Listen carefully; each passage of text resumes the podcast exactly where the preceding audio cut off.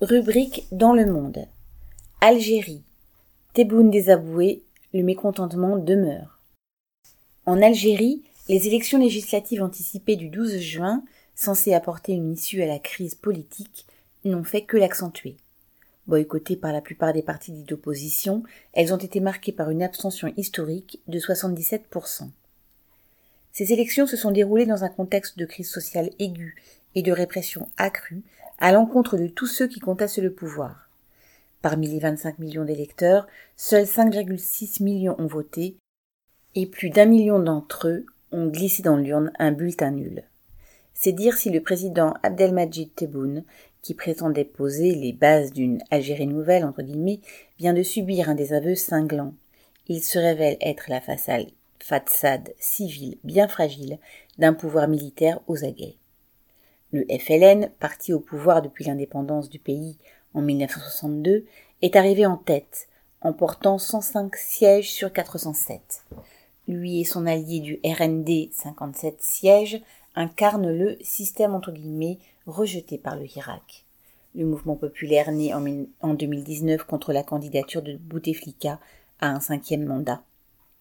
Afin de donner l'illusion d'un renouvellement de la classe politique, Tebboune a promu des candidats présentés comme issus de la société civile entre guillemets et favorisé la candidature de listes indépendantes en octroyant même des financements aux candidats ayant moins de 40 ans. Recrutés parmi les hommes d'affaires ou les professions libérales, ces candidats plus jeunes n'ont pas réussi à rendre cette élection plus crédible. Nombre d'entre eux semblent être les faunés des partis liés au régime. Les islamistes du MSP, quant à eux, ont obtenu 64 sièges. Après la décennie noire des années 1990, ils ont été domestiqués par Bouteflika, qui leur a accordé bien des avantages et avec qui ils ont gouverné. Tebboune sait qu'il peut compter sur eux.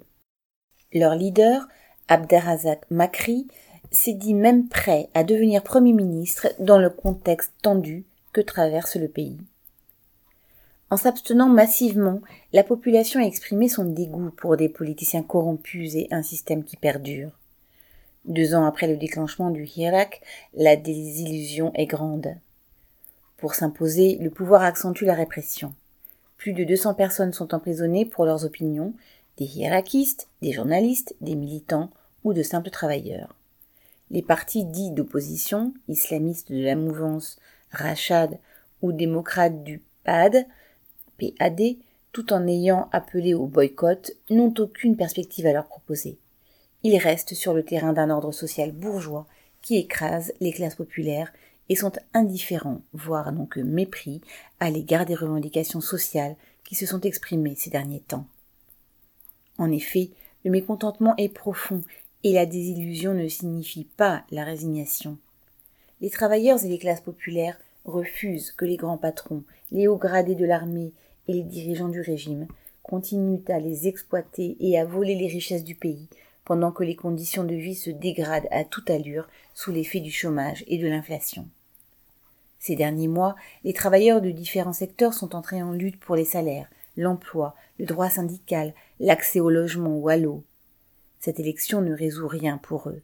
Elle rend encore plus criante la nécessité pour la classe ouvrière d'avoir son propre parti, un parti qui défende ses intérêts et offre une perspective à toute la société. Leila Warda